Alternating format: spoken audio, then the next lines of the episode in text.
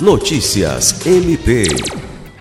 O Ministério Público do Estado do Acre, por meio da Promotoria de Justiça Cumulativa de Manuel Urbano, com atribuições em Santa Rosa do Purus, realizou no período de 4 a 8 de abril uma série de reuniões, inspeções e instauração de procedimento no município.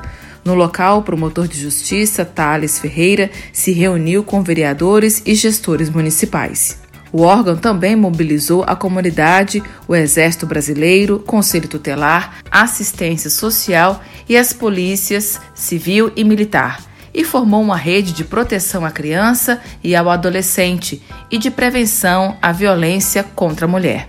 Foi realizada ainda uma fiscalização no hospital e na unidade básica de saúde do município, bem como em almoxerifados. A inspeção resultou na instauração de cinco procedimentos. O Ministério Público do Estado do Acre visitou ainda duas comunidades indígenas da etnia culina e orientou a população indígena a não deixar os cartões de assistência e benefícios nos comércios locais. Em entrevista em uma rádio local, o membro do MP reforçou que a prática de retenção de cartões de idosos e pessoas vulneráveis constitui crime, alertando a população sobre a sua importância.